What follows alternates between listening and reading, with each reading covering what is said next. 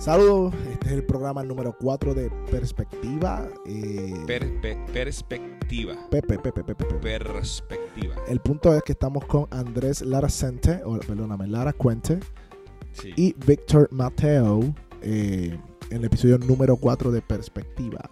qué bueno, qué bueno. vida y cultura. ¿Eso es? ¿O, Y café. ¿O fue? ¿Cultura, café? No, fe, eh, fe, no, cultura, teología y eh, vida, era. Sí, Andrés, estás en loading. Si estoy loading. Otro café, por favor, café. ¿Otro más? ¿En No, no, no, mentira, no, no. no. broma, broma. Too much, ya, ya. Ay, Dios mío. Nada, eh, estamos súper contentos de estar acá con ustedes eh, en el episodio número 4 para hablar de un tema bien interesante, bastante controversial hasta cierto punto, dentro del contexto cristiano y aún fuera del contexto cristiano, este, porque estamos en un mundo postmoderno, En donde cada cual dice tener su propia verdad y que nadie puede decir nada de nadie porque cada cual vive su vida, no hay una verdad relativa, la verdad es absoluta, eh, perdón, la verdad, revés, sí. la- no hay verdad absoluta es y eso quiere decir que cada cual dictamina su propia verdad. Estamos en un mundo, tú dices, postmoderno y, y a veces eh, la misma iglesia se ha ajustado al mundo postmoderno. Y de hecho, yo estaba pensando, los, los artistas juegan un papel importante en, en, la, en, en el mundo que vivimos. Y mucha gente ve a los artistas pues, al punto de idolatrizarlos, ¿verdad? Por así decirlo. Y siguen lo que ellos dicen sin necesariamente analizar eh, lo que ellos están diciendo. Y digo artistas no O lo que modelan, o lo que o modelan. lo modelan, pero no estoy hablando de artistas eh, de música, por así decirla, que no glorifica a Dios. Estoy hablando de artistas que alegadamente son eh, pe- personas que creen en Cristo o, o cosas así. Y tú escuchas el- las canciones y creo que con el tema que vamos a tocar hoy, eh, he escuchado algunas canciones eh, muy inclinadas a, a no juzgar o no hacer nada referente a juicio sobre, sobre cualquier tema, por ende. Sí, y como, y como es parte de la cultura que vivimos hoy día, este buscamos que podamos hacer algo sin que nadie nos diga nada. Este, Como algo ecuménico. Nos unimos todos para... Y si alguien dice algo en contra de algo, o sea, de alguien, o por algo que está mal a la luz de la Biblia, pues esa persona es una persona eh, eh, religiosa o Fariseo. o fariseo. No podemos juzgar, a- y no podemos eh, criticar ni juzgar a nadie porque Dios es amor. ¿No has escuchado eso? Sí, pero eh, eh, una pregunta. esto, hablando de juzgar. Ajá. ¿Es bíblico juzgar? La Biblia dice no juzguéis. ¿Es bíblico juzgar? O, Por eso- Lo, hago, vean, lo estoy por haciendo eso, en forma ah, de, de, ¿verdad? de pregunta para analizar. Por eso mismo, por eso mismo, hay personas que porque como la Biblia dice no juzguéis para que no seáis juzgados, en Mateo 7 dicen no podemos juzgar, o sea, no podemos emitir juicio contra nadie, aunque esa persona esté mal, eso mejor ora y que No digas nada. y no digas nada porque eh, eres un eres un fariseo si Sí, haces sí. eso. Legalista. Ahora, nosotros queremos traer luz a la, a la- o sea, queremos traer un poco de luz a eh, con el contexto de la palabra, porque cuando leemos esos versículos, como que leemos esos dos, pero no seguimos leyendo o no leemos otros pasajes. Y de hecho está en Mateo 7, Mateo 7 dice, no juzguéis a nadie para que nadie lo juzgue a ustedes, porque tal como ustedes juzguen, se les juzgará, y con la medida con que midan a otros, les será medido a ustedes. O sea, de la misma forma que ustedes juzguen o midan a otros, también van a ser medidos de esa manera. Antes que siga, dijiste algo de medir. Y yo creo que es una palabra importante porque mucha gente dice no juzguéis porque no entiende la definición de juzgar. Si tú vas a, por ejemplo, si vas al, a Wikipedia o vas a la Real Academia Española, una definición de juzgar es formar un juicio o una opinión sobre una persona o una cosa. O sea, una opinión o un, o un juicio sobre una persona o una cosa. Eso es juzgar. A la luz de esa definición, eh, es evidente que todos los seres humanos juzgan consciente O o inconscientemente. inconscientemente. Lo hacemos todos O los sea días. que decir que no juzgar eh, es un poquito corto a la luz de la realidad de que todo el mundo hace juicio, yo creo que más veces de la que nosotros pensamos. Claro. Y, y usualmente a los cristianos se nos ataca por, por juzgar o, o por decir algo sobre una conducta, una conducta que no, que vemos que no está bien, pero ellos hacen lo, el mundo hace lo mismo con nosotros. O sea, lo que pasa es que nos, eh, a la luz de la palabra de Dios sí podemos juzgar con justo juicio, que lo vamos a ver ya mismo. Sí, vamos a ver ya mismo, y en el pasaje que yo estaba leyendo dice, porque si te, porque ¿por qué te fijas en las astillas que tiene tu hermano en el ojo y no te das importancia a la viga que está en el tuyo? Mira lo que está diciendo. Jesús. No juzgues, porque vas a ser juzgado con el mismo juicio. Y dice, ¿por qué no te fijas en la astilla? ¿Por qué te fijas en la astilla, sabes? El pedazo de madera pequeño o, o lo que sea, o pajita, que tiene tu hermano en el ojo y no te das importancia al- al- a la viga, al tronco que está en el tuyo. ¿Cómo puedes decirle a tu hermano, déjame sacarte esa astilla del ojo cuando tú tienes una viga en el tuyo? Mira la clave aquí. Hipócrita. Mm, Saca primero la viga de tu ojo y entonces no podrás juzgar, no. Y entonces verás con claridad para sacar, que ahí está el juicio, eh, la astilla del ojo de tu hermano. Así Sí, que, que, eh, algo interesante, no solamente es juzgar en ese sentido, sino que la intención de juzgar es a sacar, ayudar, ayudar. ayudarlo, Así correcto. que es importante que cuando vemos la palabra juzgar en este pasaje, no se refiere solamente a decir, sino a ayudar a mi hermano en un error que yo estoy viendo para que salga de ese error. Pero el problema del pasaje que está presentando es que aquel que está juzgando, que en este caso posiblemente eran los fariseos que estaban allí escuchando el mensaje, ellos hacían y practicaban las mismas cosas por las cuales juzgaban a otros. Correcto. Por ende, tú no, hipocresía. o sea, tú no estás en ninguna plataforma sólida para poder ayudar al otro cuando tú haces lo mismo. Sí, es como, es, es como ejemplo. Yo digo, yo me paro donde un hermano y le digo, eh, mira, brother, este, no estás leyendo la Biblia. Y empiezo a señalarle que por qué no estás leyendo la Biblia, tienes que leer la palabra de Dios, etcétera. Un ejemplo, pues esto es por tu bien, Ujú. cómo vas a conocer a Dios. Y son cosas reales, pero vengo yo y no la leo. Y dice, ok, pero como tú t- trabaja contigo primero. Eso es un asunto prioritario en tu vida antes de ir a donde tu hermano a hacer esa obra. Si yo te digo, Andrés, oye, Andrés, deja la bebida que está mal, loco. Deja de beber. Y yo estoy borracho. Sí. O sea, Ajá, ajá. yo no estoy en plataforma Correcto. para decirte a ti deja algo que yo hago. Preocúpate primero por Ah, tu eso asunto. es lo que dice el texto. Primero Seguro. saca la viga de tu Trabaja ojo, contigo. trabaja contigo y entonces podrás juzgar con justo juicio porque vas a ver con claridad, vas a tener claridad y vas a poder ayudar a tu hermano en su problema. Sí, de hecho, el, Así que no es una prohibición rotunda a, a no juzgar, como la gente usa. No, la, dice- la Biblia dice no puedes juzgar, no juzguen a nadie. Ujú. Eh, eso de no hecho, es lo que el mismo ahí, texto sí. de Mateo 7 Muy bien. eh, hace lo contrario. Sería pecado el no juzgar. Me explico. Dice, no juzgar por apariencia. Ahí está la clave. Que nosotros se nos hace fácil jugar con apariencia. Una persona tiene mucho tatuaje, ese es eh, un títere, un tipo de la calle, malo, etcétera. Si una persona, este, eh, digamos... Y que estamos automáticos haciendo eso. automático. Una persona está eh, por las mañanas, tiene unos pantalones eh, cortos eh, para correr, unas tenis de marca, ¿no? y está cerca del área de, de aquel coupé, un ejemplo, pues esa persona es eh, de alto poder adquisitivo, Ay, ese ya, tipo no hace nada, eh, eh, para no te sientas mal. Esa persona es... Mira mal, eh, mira mal. mira mal, esa persona pues no tiene problema, eh, son ricos, o sea, siempre estamos haciendo juicio por la Colocando a las personas en una cajita en nuestra mente. En una cajita, correcto. Entonces, eso dice la Biblia que no debemos hacerlo, sino que nos manda y nos demanda a juzgar. O sea, Dios te dice en Pruébame, la palabra, pruébame en la Biblia. juzga, Mateo 7, juzga. Ahora bien, ¿cómo? Con justo juicio. Y a la luz de lo que tú explicaste, ¿qué es justo juicio? Justo juicio es, si vas a, a hacer juicio sobre un pecado que tú tienes problema, resuelve tu problema primero antes de hablar de ese pecado con los demás. Ahora bien, si tú, si tú no tienes un problema con ese pecado, pues tú puedes ir directamente a hablar con la persona de ese problema que tiene la persona. ¿De qué manera? A la luz de las escrituras. Eso se llama justo juicio. La palabra dice esto.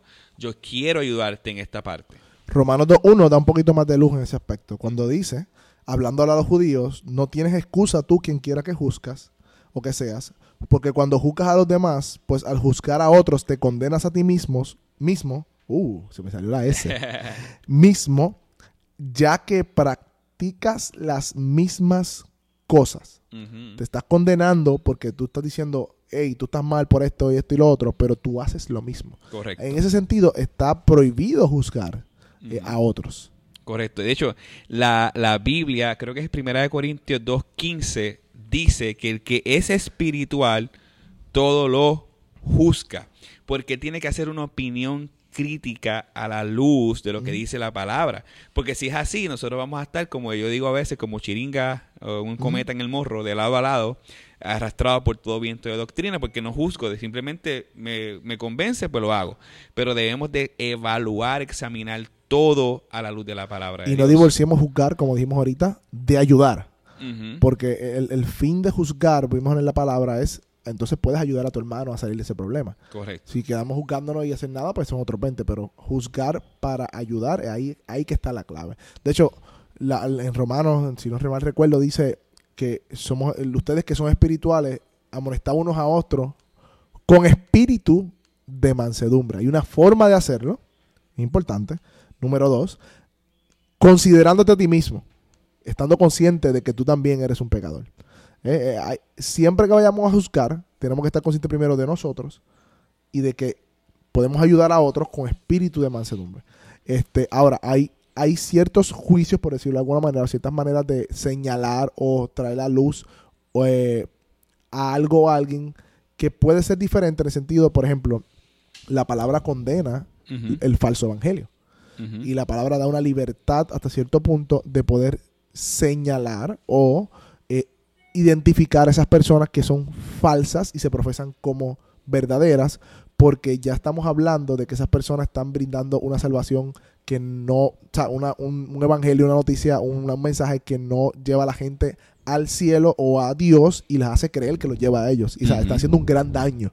Por ende, en ese sentido, la misma palabra nos da un poco de apertura a identificar a esas personas para que la gente tenga conciencia y pueda ser librado de los engaños de esas personas. Pero aún así, tienes que ser sobre- eh, estar seguro De que entonces de tú- que es un falso evangelio, pero Claro. para eso debes de conocer el evangelio. Claro. Ese es el problema. Mucha gente y repite lo que otros escuchan. Mira, es que aquel fulano de tal es un falso profeta. Ok, un falso profeta. Pruébame con la Biblia que es un falso profeta. Claro. Aquí está, punto uno, punto dos, punto tres. Mira lo que dijo, punto uno, punto tres. Exactamente, es un falso profeta. No hay problema. Pero hay veces que simplemente repetimos. Porque, a la luz de la Biblia. Ajá, Todo. a la luz de la palabra, seguro. No a la luz de mi criterio, me cae bien, es pesadito él. Mira él cómo se cree. Estoy haciendo juicios, ¿ves? Ajá. Entonces, pero a la luz de la palabra, mira, e- esta persona está pecando en contra de Dios. Y de hecho, hay una mecánica a la hora de juzgar, por ejemplo, a una persona que tú estás viendo que tiene un tipo de pecado una falta. Dice Gálatas capítulo 6, versículo 1.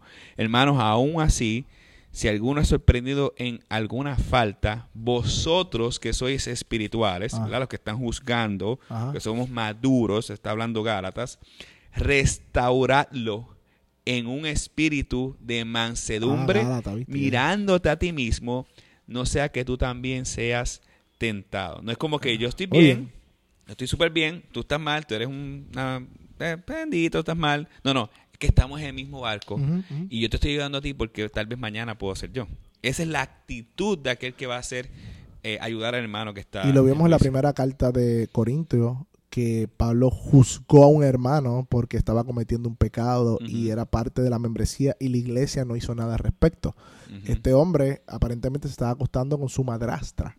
Y, y cuando Pablo escribe la carta a, eh, a Corinto, le dice, ustedes se quedaron como si nada estuviera pasando y ya yo he juzgado, yo como si estuviera presente, yo lo he juzgado ya. Seguro. Y él dice que se ha entregado a Satanás para que su espíritu viva para la resurrección. O sea, Pablo emitió un juicio y expulsó o puso en disciplina a esa persona, eh, que es una palabra que hoy día no se escucha ni se ve porque Dios es amor solamente. Y, pero la Biblia nos dice y nos muestra que si hay una disciplina en la iglesia o una disciplina en la comunidad de fe que debe ser aplicada a aquellos que profesan ser creyentes y se comportan como no creyentes, porque esto trae daño o, o mancha al evangelio. De hecho, Pablo le dice a, a los, a los corintios, yo le he dicho a ustedes que no se pasen con aquellos que profesando ser creyentes vivan como si no fueran. Correcto. Y dice, no es que no vivan en el mundo, no, no es que no vivan con los que no son creyentes, es que aquellos que profesan ser creyentes y se comportan como no creyentes, con esos no anden. Este, así que hay un juicio ahí también. Y Jesús también, cuando dice, si hay un problema entre hermanos, habla con él. Si no quiere escucharte, vaya con testigo. Si no quiere escucharte, dilo a la iglesia. Si no se arrepiente, si ese hermano no quiere cambiar su conducta, Trátalo como si fuera. Básicamente, Sácalo de la iglesia, sácalo parece una buena. Correcto. hoy día eso lo- no, no- no se ve en las iglesias, o, no, o, no- o por lo menos no se practica, o se ve como si fuera sin amor, pero hello, estamos hablando de Jesús mismo quien nos dio esas instrucciones y es bíblico aplicar esa disciplina. De hecho, el fin mismo es el amor. Porque estás rescatando a un hermano de un pecado y la Biblia es clara con eso. Si tú haces eso, has ganado. Y esa es la idea, tú quieres rescatarlo de la trampa en que se encuentra. Y es la misma razón. Eh, cuando aplicamos la disciplina, te estás interesando por esa persona, estás amándola. Eh, yo creo que sería eh, erróneo y pecaminoso ignorar eh, a una persona que se está yendo por un precipicio. nosotros sabemos que está en un pecado y, no actuar ah, para ayudarle. Ponlo como si estuviera yendo por un barranco. Y tú, ¡eh! ¡Qué chévere! Espero que estés bien, bye. Estás jugando, Estás jugando, bye. Aguante con cuidado. Eso como que no hace sentido. Pero si tú ves a tu hermano, tú te tiras a rescatar al hermano. Eso es juzgar. Esa es la imagen de juzgar bíblicamente. Y lo que tú dijiste ahorita sobre los falsos profetas, Apocalipsis 2, eh, Jesús felicita a los efesios de poder señalar a los falsos profetas. Pero hay veces que... Hay veces que tenemos más temor al hombre que, al mismo Dios, ¿entiendes? y, y, la, y la actitud, vuelvo y te repito, la actitud no es ser un farisaico que, está todo el tiempo señalando las cosas, no, la actitud es trabajar contigo, mientras trabaja contigo en diferentes áreas, eh, tú tienes escenas, personas que tienes cercas, que tú ves que están cometiendo algo tu deber es ayudar a esa persona. ¿Cómo? Haciendo un juicio. Claro. Señalando, opinando.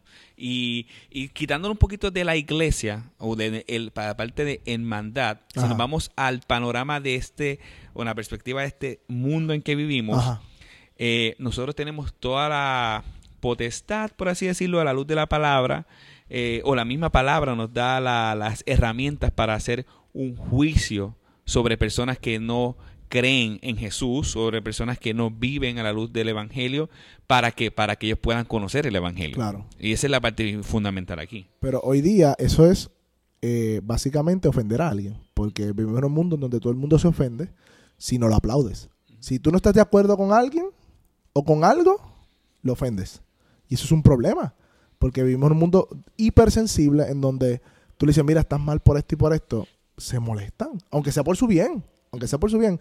Y, pero bíblicamente e, esa actitud, esa reacción no es correcta, es pecaminosa, porque la palabra dice que nosotros como creyentes o ¿verdad? como debemos examinar nuestra conducta. Y aun si viene de una autoridad, una persona ¿verdad? Que, que, que está cuidando por tu alma o, te conoce o sabe que puede ayudarte y te señala algo, tu respuesta debe ser, no lo había visto de esta manera. Pero nosotros por nuestro orgullo, ¿no? Rápido salimos a la defensiva. Y es también, claro, por este, por este, por esta cultura posmoderna, claro, posmoderna para lo que le da la gana. porque, eh, porque la verdad es relativa para todo el mundo, excepto si, ah, pues si es relativa, pues a mí me place asesinar, me encanta asesinar. Pues yo puedo matar a tu hijo, ¿verdad? No, ahí, ahí, ahí somos, no, eso no se puede hacer porque eso es malo. Ah, entonces hay verdad, hay, hay, hay juicio. pero entiende lo que te digo, ¿es relativa a la verdad o no? Porque para mí matar no es malo. Ah, pero para ti matar es malo. No puede ser.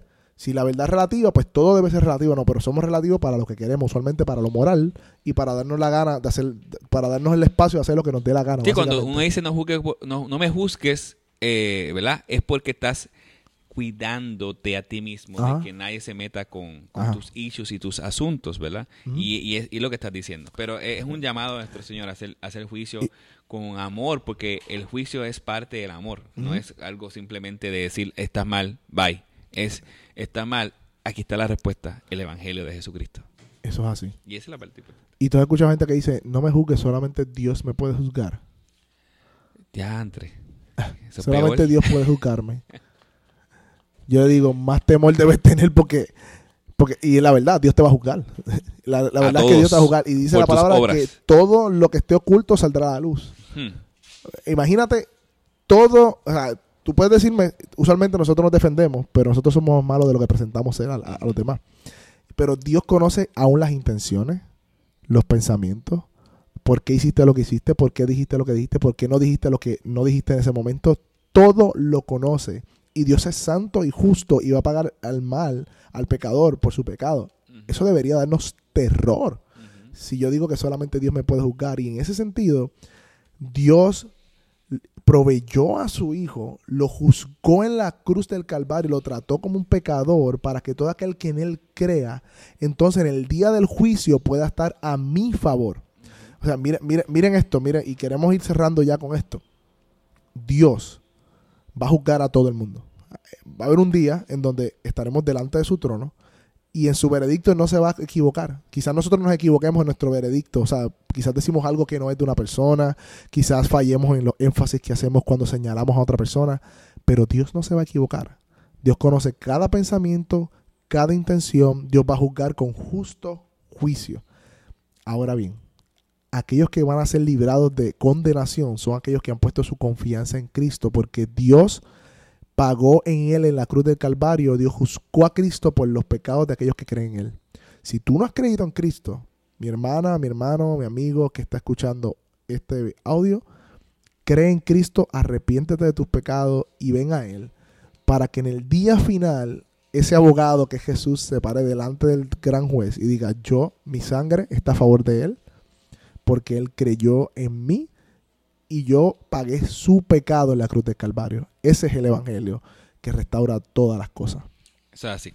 Eh, gloria a Dios, ¿verdad? Por ese Evangelio en el cual nos da una nueva identidad. Eso es así. ¿verdad? De, en vez de ser hijo de iras, ahora somos hijos de Dios. Y eso es parte de- del nuevo juicio, por así decirlo. Nosotros vamos a compadecer, pero tendremos un abogado eh, que se llama Cristo Que Jesús. no ha perdido un caso. Eh, Nunca, y ni lo perderá jamás y nunca.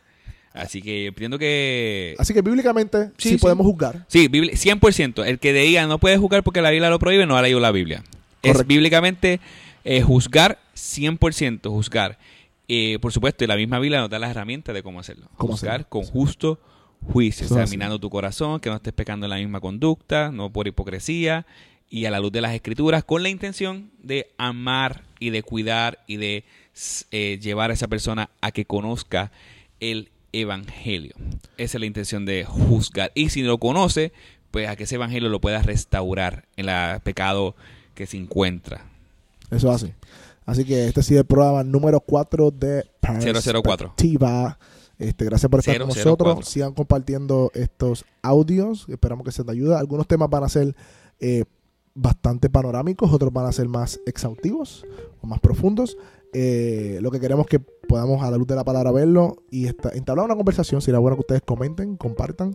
Y pueden visitarnos también en la iglesia bíblica Metro en Carolina, en la avenida Campo Rico. Al momento de hoy estamos allí. Eh, o visitar la página web eh, www.org ibmetro.org. organization. Yeah, or- or- or- Org, org, org. Nada, gracias por todo y seguimos con perspectiva. Bye-bye. Bye.